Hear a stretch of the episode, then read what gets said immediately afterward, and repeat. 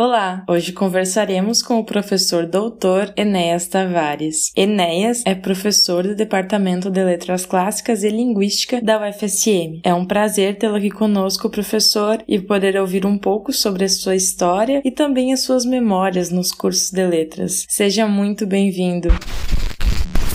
Eu sou um filho da UFSM, assim como sou filho de Santa Maria, sou natural de Santa Maria, já morei em outras cidades, mas a UFSM ela me formou inicialmente como um professor. Eu sou formado na licenciatura dupla, né? Uma licenciatura que nós não temos mais no curso, português e inglês, foi uma das últimas turmas. Depois eu fiz o meu mestrado, meu doutorado, uh, um período sanduíche fora do país, mas possibilitado pelo nosso programa de pós-graduação. E agora eu tenho a alegria de trabalhar né, na própria instituição compondo o corpo docente do curso de letras. Então, posso dizer que são quase duas décadas convivendo com o curso, vivenciando o curso, e há várias lembranças aí que se misturam, né? Eu lembro inicialmente de uma frustração, que foi aquela de conhecer já de fama e também pela beleza do prédio, né, o Centro de Artes e Letras, o prédio 40, né, com caixa preta, com os cursos, né, de teatro, de música, com aquele clima de produção artística que sempre me fascinou Antes de, de objetivar ser um professor, eu objetivava trabalhar com histórias, trabalhar com escrita. Então, o Centro de Artes e Letras me encantou num primeiro momento, porque eu pensei assim: bom, eu estou indo estudar né, na, naquele centro de artistas, né, de criadores. E a minha primeira surpresa, em 2003, quando eu fiz o primeiro semestre, foi que o curso de letras não estava mais no Centro de Artes e Letras. Né? Nós não estávamos mais no prédio 40, isso já tinha um, um certo tempo, né? Foi mais aquela minha ingenuidade de aluno de primeiro semestre, que de saída chegou lá no prédio 16, no centro de educação, um prédio é, constituído de três blocos, sendo que um desses blocos era o bloco de letras. Né? E era um prédio, brinquei anteriormente com a, a, a, ideia de gêneros, né? Histórias que se mesclam entre o cômico, o trágico, o traumático, o engraçado, o emocionante. Mas o prédio 16 ele tem uma peculiaridade, né? Aqueles que já estudaram lá e aqueles que frequentam o prédio 16 até hoje, uma vez que os nossos laboratórios estão lá, assim como o nosso programa de pós-graduação, sabem que é um, uma arquitetura um pouco singular, para dizer o mínimo, né? Então ela é uma arquitetura assim um pouco sombria,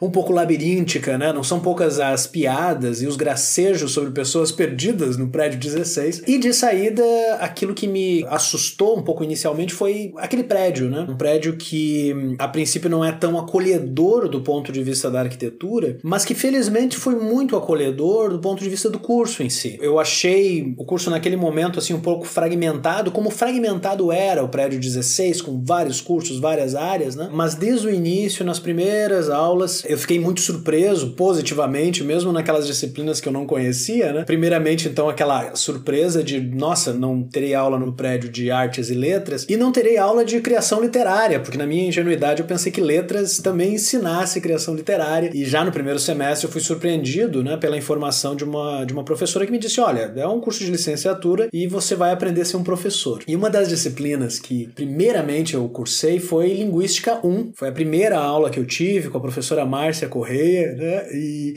e eu, na minha surpresa, não conhecia linguística, não sabia sequer da existência da linguística. Fui mergulhado, eu e os meus colegas, né, numa discussão que perpassava né, o nascimento da linguística do sé no século XX, a ideia da língua universal, a importância né, de Ferdinand de Saussure para todos os estudos, não só da área de letras, letras, mas de várias áreas, né, no século XX e além, bem como a persona da professora Márcia, né, que era uma professora que aproximava uma certa disciplina, um certo rigor, né, a professora Márcia hoje minha colega de departamento, uma professora, né, de voz grave, né, de, de postura, assim, absolutamente disciplinada, mas que ao mesmo tempo transmitia para os seus alunos uma paixão enorme pela disciplina, pela ciência. Foi a primeira vez né, que eu vi a expressão literatura, letras, linguagem associada à ciência. Né? Foi a primeira vez que eu me dei conta que eu estava assim em um curso né, que tratava da ciência da comunicação, da ciência da, da linguagem, da ciência da língua e da ciência que dá conta dos efeitos produzidos por essa língua. Né? A professora Márcia também muito sensível aos conhecimentos que nós trazíamos para a aula, né, que não eram da seara da, da teoria,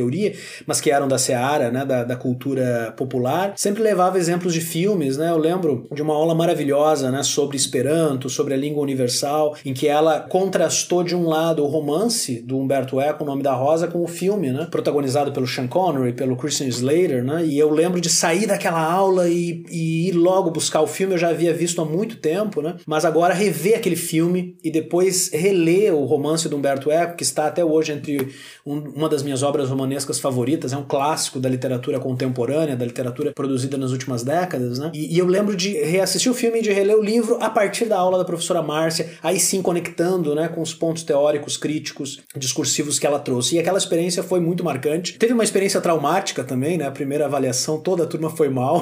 Eu lembro, eu lembro de uma de uma entrega de notas da professora Márcia muito revoltada, né, dizendo que aquela foi uma das turmas que menos, né, conseguiu é, é, devolver né, na avaliação aquilo que ela havia trabalhado em aula.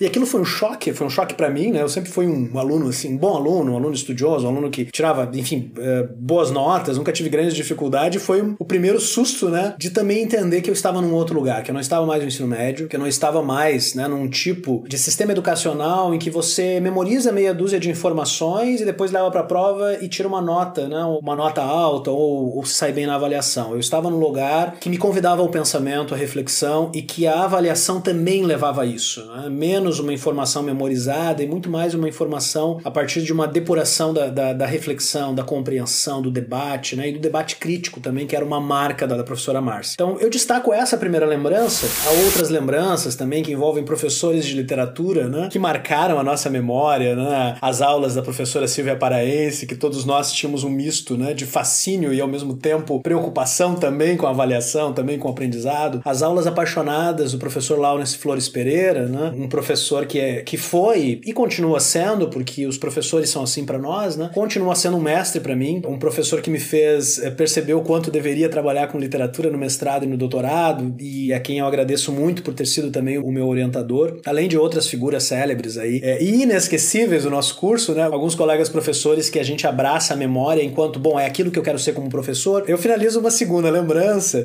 pensando que eu estou falando com duas petianas, né, que envolve a professora Thais Martins, né, que é a, tutora, né, do grupo PET Letras. Eu e a professora Thais entramos no mesmo semestre, éramos colegas, né, a professora Thais também tem um percurso de formação muito parecido com o meu, e nós morávamos não na mesma região, eu, eu morava num bairro no centro de Santa Maria, a professora Thais morava num outro bairro, mas nós pegávamos o mesmo ônibus, né, que era uma linha chamada UFSM Circular, essa linha existe até hoje, e volta e meia nós acabávamos pegando o ônibus juntos, eu e a professora Thaís. Thaís, né, minha, minha colega na época, hoje minha colega professora, e sempre nesses encontros fortuitos na linha UFSM circular, eu e Thaís aproveitávamos para dissecar, discutir, debater, fofocar a respeito de como estavam indo as disciplinas. Então, assim, nenhuma semana né, do nosso, da nossa formação, pelo menos da minha perspectiva, talvez, talvez Thaís tenha lembranças diferentes, mas a minha perspectiva, nenhuma semana findava é, definitivamente sem ter né, aquele momento de descontração na linha UFSM circular, em que a gente falava dos professores, das dificuldades, dos desafios, das disciplinas que nós gostávamos mais, dos livros que estávamos descobrindo, dos colegas com quem nós tínhamos mais afinidades, dos colegas com quem nós não tínhamos tanta afinidade, né, entre outros assuntos que colegas de graduação têm. Né. Depois eu enveredei né, para formação em pós-graduação em literatura, professora Thais na área da linguística, mas até hoje considero a professora Thais assim uma colega em tudo que essa palavra significa, né? Porque é também uma educadora, uma professora, uma pensadora que está sempre, né, pensando criticamente aquilo que nós fazemos e alguém que até hoje eu procuro, né? Agora na coordenação, a professora Thais já foi coordenadora, agora na coordenação menos, né, para discutir quais são as disciplinas que nós gostamos e não gostamos e mais a respeito dos desafios em termos de gestão, em termos de organização do nosso prédio, né, para esses dois anos de gestão.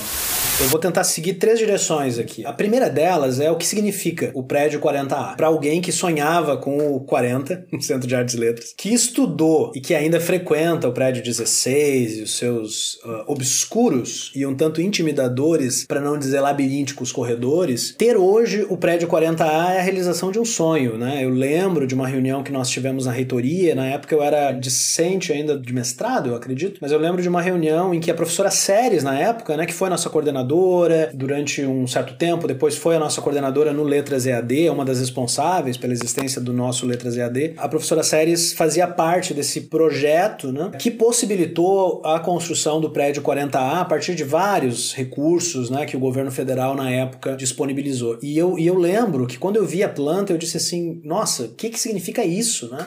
Nós temos um prédio nosso, nós temos um prédio de letras. Nós não dividimos mais o espaço com, com outros cursos. Sem problema a divisão de espaço, obviamente, né? Mas, mas significa algo, significa uma conquista, né? Especialmente a área de letras, que é vista por algumas ciências como uma área meio subalterna, ou meio coadjuvante, ou meio desimportante, né? Então a simples ideia de um dia nós termos um prédio só de letras fazia o meu olho brilhar, como faz meu olho brilhar até hoje, né? E é isso que o prédio 40A significa para nós. Para pessoas como eu, que vivenciam letras há quase 20 anos, para pessoas que chegaram recentemente, para professores que me formaram e que sonham com isso há 40 anos, talvez. Então é uma grande conquista. E de saída o que nós vivenciamos nesse prédio é isso, essa grande alegria, essa grande conquista, né, quando começamos a habitar esse espaço. Fecho o meu primeiro bloco de resposta.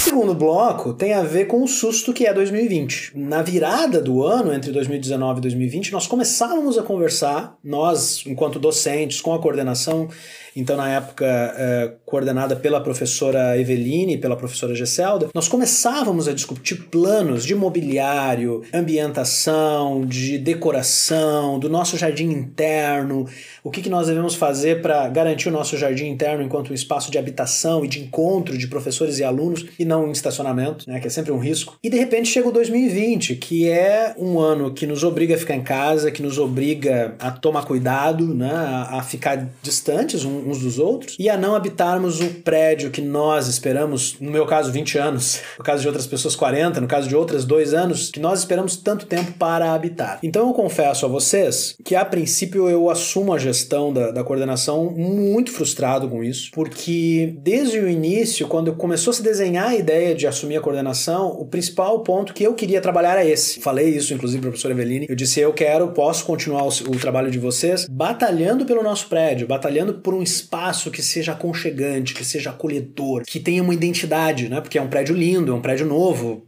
A gente ama aquele prédio, mas é um prédio que não tem identidade ainda, né? Justamente por isso, porque falta cor nas paredes, falta quadros, falta mobiliário, falta é, objetos e sinais identificadores da nossa profissão. Tudo isso ideias né, que eu tenho, em contato também com outros, outras professoras e outros professores, outros colegas que trabalham comigo. Eu reconheço muito também a minha parceria com a professora Amanda Scherer, que é uma professora que sempre pensa o papel dela como professora não só enquanto sala de aula, enquanto pesquisadora, mas também como modificadora dos espaços físicos pelos quais ela passa. Né? A professora Amanda quando passou pela coordenação do pós-graduação, é um outro espaço físico. Hoje, a UFSM Silveira Martins é um outro espaço físico. O Laboratório Corpus é um outro espaço físico. Né? É uma professora que está sempre pensando também como que a gente pode marcar os nossos espaços. E isso tem a ver com memória, isso tem a ver com identidade, isso tem a ver com todas as bandeiras que nós ah, hasteamos como profissionais de letras. Então, de saída, a impossibilidade da gente pensar isso. Eu confesso a vocês duas e aos nossos ouvintes que eu tenho esperança de que em 2021 nós tenhamos, assim, uma normalização mínima pós-vacina em que a gente possa voltar ao prédio 40A para ações emergenciais, administrativas, alguma ou outra ação de orientação, mas mesmo nessas ações mínimas nós vamos poder ah, voltar a discutir isso. Enquanto a gente não pode, aí eu entro na minha terceira resposta, enquanto a gente não pode pensar no nosso espaço físico, que é o que eu quero batalhar, e em companhia da professora Helena Selbach, que é a coordenadora substituta e com quem eu tenho uma grande afinidade para também pensar essa questão do espaço físico, nós estamos tocando a coordenação à distância né? Como se nós fôssemos um curso à distância, algo que, que não nos caracteriza, né? Felizmente, eu sou um grande entusiasta também do, do ensino à distância, trabalho no ensino à distância há quase 10 anos, como tutor, depois como professor. Então, estamos pensando hoje a coordenação como uma facilitadora das dificuldades, primeiramente, né, dos alunos, com respeito à matrícula, com respeito à formatura, com respeito a estágio, como que nós podemos agilizar essas questões mediadas né, pelo computador, atividades à distância, atividades eh, remotas e atividades finalmente em rede. É muito recente ainda, nós assumimos a coordenação há um mês, no turbilhão das matrículas e do início do semestre, então nós não conseguimos fazer muito ainda do que nós pretendemos, também porque estamos ainda correndo atrás de aprender o funcionamento mínimo de uma coordenação de três cursos, né, que é português, espanhol e inglês, mas queremos, né, em breve, eh, já apresentar aos nossos alunos algumas das nossas ideias para essas atividades.